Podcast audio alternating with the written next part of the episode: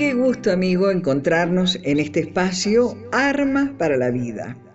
Este sería el tercer envío de la nueva etapa y hoy vamos a hablar de corrupción. El envío anterior estuvimos eh, hablando y mirando la palabra de Dios, la Biblia en la cual nos basamos, sobre la paz y sembrar paz, decíamos, sembrando paz era el título. También dijimos que la paz es una palabra que está flotando en el mundo. Por eso Jesús dice, la paz que yo doy no es como el mundo la da. En el mundo está flotando, es una palabra que flota, pero en verdad no hallamos eh, una paz ni verdadera ni duradera. Ahora, el tema eh, que vamos a ver hoy es la corrupción y también vamos a buscar bases bíblicas. Vamos a ver primeramente que el significado de esta palabra, que en resumen, entre tantas acepciones, es hacer impuro algo que era puro, o sea, que se arruine, se descomponga, que no esté en su estado original. Y usted dirá, ¿cómo vamos a asociar la corrupción eh, a nuestros amados niños, adolescentes y jóvenes? Bueno, porque es un camino, la corrupción es un camino. Y si bien no hay nadie, yo no veo, nunca he visto, ni, ni se me ha contado que los niños nazcan con las manos sucias, con los dedos marcados o con un prontuario debajo del brazo. Todos nacen puros son puros, inocentes, pero se van formando, por eso decimos que es un camino y el tema de la formación es un desafío y una responsabilidad que tenemos todos los adultos y adultos mayores, ya seamos los padres, los abuelos o sus educadores o líderes, los responsables de formar. Formar, otra vez. Y esta palabra la hallamos en Proverbios 22, 6. Y dice así, instruye al niño en su camino y aun cuando fuere viejo, no se apartará del camino de lo bueno. ¿Se da cuenta por qué decimos que es un camino y por qué la importancia de la instrucción? Instruir implica tiempo invertir de nosotros mismos. Por eso es que no es fácil, ni nadie está mm, livianamente dispuesto a, a formar a alguien.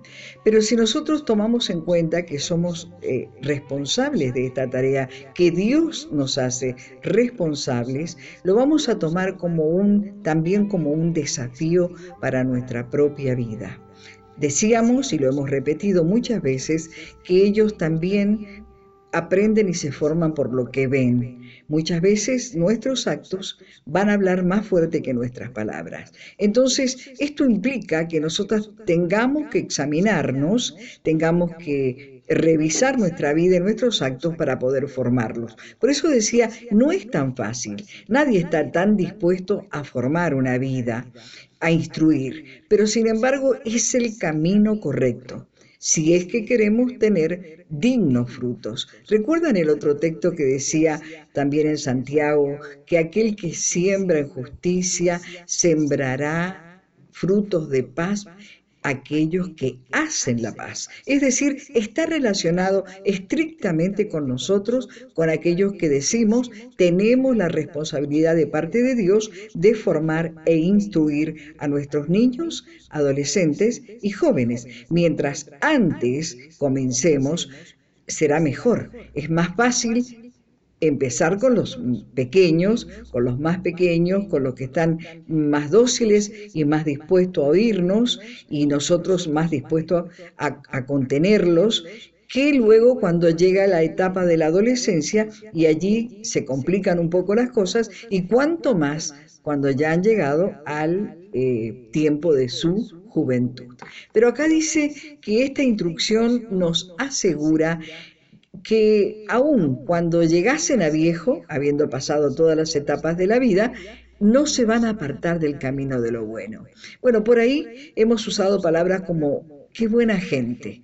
Esta es una persona de bien, porque viene de una familia de bien, porque sus actos son actos de bien y todo esto relacionado con el bien. Es decir, tiene un camino, el ser una buena persona o el ser una mala persona, vivir una vida incorruptible o ser una persona corrupta que va a ser parte de una sociedad corrupta, de un mundo corrupto. La corrupción es algo que nos duele culturalmente, nos duele históricamente, nos duele como familia, nos duele como sociedad y además eh, los resultados y los, eh, eh, las consecuencias de esta forma de vida afecta afecta y puede afectar a toda una nación, a todo un pueblo. Y esto lo sabemos, pero podemos empezar desde temprano. Por eso pensaba, eh, se me ocurría, qué bueno que hubiese una materia en la escuela primaria sobre eh, la corrupción, específicamente. Sé que se puede hablar de los valores morales, se puede hablar de la ética, se puede hablar de muchas cosas, pero específicamente sobre la corrupción, sobre el mantenerse apartado del mal. Por eso dice que en esta formación, la instrucción de un niño, vamos marcando el camino recto, el camino correcto por donde andará. Seguramente tomarán en un momento dado sus decisiones, en un tiempo oportuno sus propias decisiones de las cuales ya no vamos a ser responsables, pero sí tendremos por seguro qué es lo que sembramos en cada uno de ellos, en los hijos, en los nietos, porque el consejo de los abuelos, el consejo de cualquier adulto mayor que esté apreciando esas vidas, nunca va a ser para mal y la experiencia también es eh, una garantía para poder formar a nuestros niños, adolescentes y jóvenes. Una cosa importante que decía, tenemos en este proverbio ya asegurado eh, de parte de Dios un futuro donde va a ser... Eh, ellos van a seguir y van a establecer un camino recto para terminar una vida eh, con fruto, fructífera. Pero también, eh, como decía, tenemos que estar dispuestos a invertir y hacer los cambios necesarios en nuestra propia vida, en nuestra forma de ver la vida, para que ellos puedan también aprender a través de lo que nosotros reflejamos en nuestros actos. Y hay otro texto también eh, en cuanto a, los adolescentes, porque allí es donde se comienzan a complicar las cosas. Ya no son tan fáciles. No es que sean fáciles cuando son niños, pero decía, son más accesibles, tenemos más eh, probabilidades de ser oídos y de poder formar ese arbolito para que vaya creciendo derechito. Pero ya cuando eh, llega la adolescencia comienzan los problemas lógicos de ese tiempo, como se dice, adolecen. Y hay muchas situaciones que a ellos se les presentan eh, como contradictorias, inexplicables, todo es cuestionable. Y muchas veces los padres, los maestros, eh, los educadores, somos eh, eh, confrontados y tenemos que ver cómo reaccionamos y cómo encauzamos los pensamientos, las opiniones y las actitudes de los adolescentes. Más de una vez nos sentimos interpelados, los padres por sus hijos y los, hasta los abuelos, respecto a qué pensamos qué creemos y por qué pensamos y creemos así y qué es lo que nos hace estar tan seguros de que no estamos equivocados. ¿O no es así? No sucede. Por eso decimos que es la etapa más complicada, la de la adolescencia. Pero allí también encontramos una palabra que debemos tenerla muy en cuenta porque aquí es donde empiezan los problemas. Eh, muchas veces se relaciona lo de la manzana, cuando una manzana está eh, echada a perder o, demasiado madura, puede eh, pudrir al resto del, del, cajón, del canasto de manzanas. Y también se dice que una mosca puede arruinar un exquisito, elaborado, finísimo perfume. Miren ustedes con cuántas metáforas se puede relacionar eh, lo puro de lo impuro. Entonces, cuando tratamos con nuestros hijos en la adolescencia o nuestros nietos o aquellos eh, jóvenes a los que tenemos que formar, sean por eso, repito, sus docentes, sus líderes, eh, nos encontramos con que tenemos que observar la compañía. Y el texto bíblico que vamos a recordar es 1 de Corintios 15, 33, donde dice que tengamos cuidado porque las malas compañías corrompen las buenas costumbres. Acá la palabra directamente corrompen las buenas costumbres. Se da cuenta que eh, usted puede haber hecho un gran esfuerzo y haber eh, procurado lo mejor en la formación de sus niños, pero si usted descuida este tema, esta, eh, diría yo, de no haberle dado las herramientas necesarias para que sepa discernir y elegir sus amistades y sus relaciones, se puede echar a perder una gran obra. Allí los chicos a esa edad, en el tiempo de la adolescencia, eh, tienen quizás eh, mayores curiosidades, eh, tienen o quieren ejercer sus derechos y sus libertades, que no está mal mientras estén acompañados. El acompañamiento no tiene por qué ser algo tan visible y tan eh, invasivo. Tenemos que tener la sabiduría de lo alto para acompañarlos, aunque sea mirándolos de lejos, pero no perdiéndolos de vista. Por ahí la costumbre el mismo trabajo, la rutina, el frenesí de esta vida moderna, hace que los padres se desentiendan prontamente de esa sana vigilancia, como decía, no siendo ni, invasiva ni tampoco eh, obsesiva, pero observar eh, cómo va desarrollándose el crecimiento de nuestros jóvenes, de nuestros adolescentes. Y allí es donde debemos estar atentos a las amistades. Ellos van a procurar ser igual a los demás.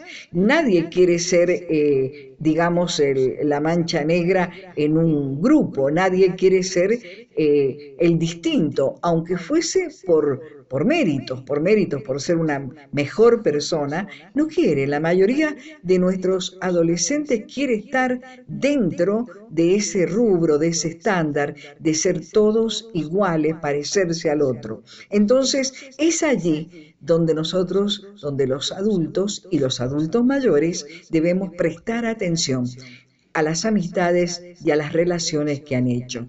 Eh, por ahí no solo por lo que puedan recibir de malo, de, las costumbres y los hábitos de los otros, sino por aquellas cosas que los nuestros mismos pueden llevar si nos hemos descuidado, si no hemos aportado, si no hemos formado para otros. Entonces, en ese sentido, porque es recíproco, pueden recibir o pueden dar mal a otros, estar atentos en este tiempo, en esta etapa tan crucial como es la adolescencia.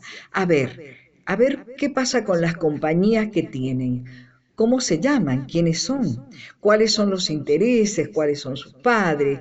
¿Cómo no, no ser indiferentes a esas otras vidas que están quizás la mayor parte del tiempo con nuestros nietos, nuestros hijos, nuestros jóvenes. Entonces, eso el tiempo, el pasar más tiempo con ellos que con la familia, va a influir más en sus conductas. Y recuerde bien que la corrupción comienza en el corazón y forma un carácter. Mire, usted puede decir, yo le he dado todo, yo le he dado eh, económicamente, materialmente, todo lo que necesita o todo lo que suple sus necesidades. Pero recuerde que los valores, los valores fundamentales son otra cosa. No es nada más que lo material, no es nada más que cubrir eh, la cuota alimentaria y cubrir el, lo que se paga en la escuela y, la salud física, sino también su vida espiritual.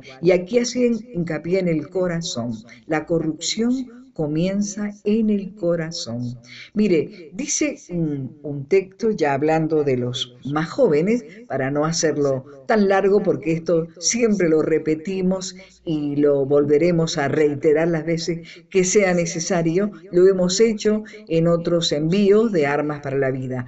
Volviendo al tema del corazón, dice un texto en Jeremías, eh, después lo podemos mm, eh, buscar, y dice 19.9 eh, creo que es el, texto, dice así, que engañoso es el corazón y perverso más que todas las cosas. Pensemos y meditemos en esto. De allí procede lo bueno o lo malo. Por eso dice que también en otra palabra, eh, la escritura, dice que de una fuente no puede brotar agua amarga y agua dulce, y que de la abundancia de un corazón habla la boca. Es decir, es fundamental. El carácter nosotros podemos creer que, se, que vino con él, pero ya decíamos, Posiblemente viene el temperamento y, todo lo demás, pero se forma un carácter, un carácter se desarrolla y comienza en un corazón, en un corazón puro o en un corazón que se ha manchado con alguna cosa que le dio entrada, que tuvo permiso o que fue marcado por algo de afuera. Entonces, allí es donde debemos prestar atención porque nos podemos engañar con el tema eh, del corazón, porque dice que es más engañoso que todas las cosas. Allí es donde se asienta lo mejor y lo peor del ser humano. Será por eso que el Señor, que lo ve todo, lo sabe todo, y es un Dios eh, omnipotente y sabio, y un Dios lleno de amor, lo que mira en cada ser humano es su corazón, no las apariencias ni tampoco las actitudes exteriores, va al corazón. Y allí es donde descubre Dios qué clase de persona somos y qué clase de problemas tenemos. Entonces recuerde esto de la corrupción. Eh, comenzando por formar al niño desde temprano. Instruye al niño en su camino, recordando eso también, que la corrupción es un camino que puede comenzar prontamente. Y usted dirá, ¿por qué puede comenzar desde un niño, un adolescente? Son muchas veces cosas que eh, adquieren por la convivencia, por, una, por las carencias de un hogar en relación a los valores, en relación al tiempo que necesitan y también marcas que puede traerle las mismas circunstancias de la vida, ¿no? Cuando están en, en relación con otros, como por ejemplo decíamos, ver qué compañías, qué relaciones han hecho, qué les aportan eh, y de dónde pueden venir determinadas cosas que notamos extrañas en un hijo, en un nieto, en un joven. Bueno, decía entonces que la eh, corrupción es un camino y que a todos nos afecta la corrupción. Y quisiéramos, ¿qué cosa? Tener una sociedad libre de corrupción, un pueblo libre de corrupción y un eh, país libre de corrupción. Qué bueno sería que se comenzara cuanto antes. Y si no es en las escuelas, eh, por medio de nuestros docentes y educadores, eh, la, primera, la primera responsabilidad está en el hogar, está en la casa. Lo que es puro y lo que es impuro. Determinarlo con ellos, hablarlo con ellos, eh, que ellos comprendan lo que está bien de lo que está mal. Dicen que por la conciencia todos sabemos lo que es bueno y lo que es malo, pero hasta en eso eh, estamos... Mm, como dudando de que la conciencia esté funcionando actualmente, al menos no la colectiva. Entonces, ¿qué responsabilidad tenemos en tener la conciencia de los chicos alertas para que ellos mismos vayan descubriendo a través de nuestro cuidado, nuestro trato, nuestra educación, eh, nuestro tiempo y el escucharlos y el observarlos y el no perderlos de vista, qué es lo que está bien y separarlo de lo que está mal. Que ellos comiencen a cuidar su propio corazón. Cuida tu corazón, dice otra palabra, porque de él mana la vida. Hay una palabra que escuchaba, un consejo, eh, decir a alguien con mucho cariño, cuida el corazón de tu hijo cuida el corazón de tu hija. ¿Cómo podemos hacerlo mientras tengamos tiempo? Cuanto antes mejor, instruyéndolos en lo bueno y sobre todo apelando al manual del Creador. a la palabra de Dios. Y allí encontraremos entonces respuesta para todos nuestros interrogantes, para todas nuestras dudas. Decíamos entonces eh, que tenemos estos textos que vamos a citar para que usted lo busque. Proverbios 22, 6, Primera de Corintios 15, 33 y la última, Jeremías 17, 9. Hasta acá llegamos y nos encontramos en el próximo envío, el otro episodio, que también va a ser de mucho valor.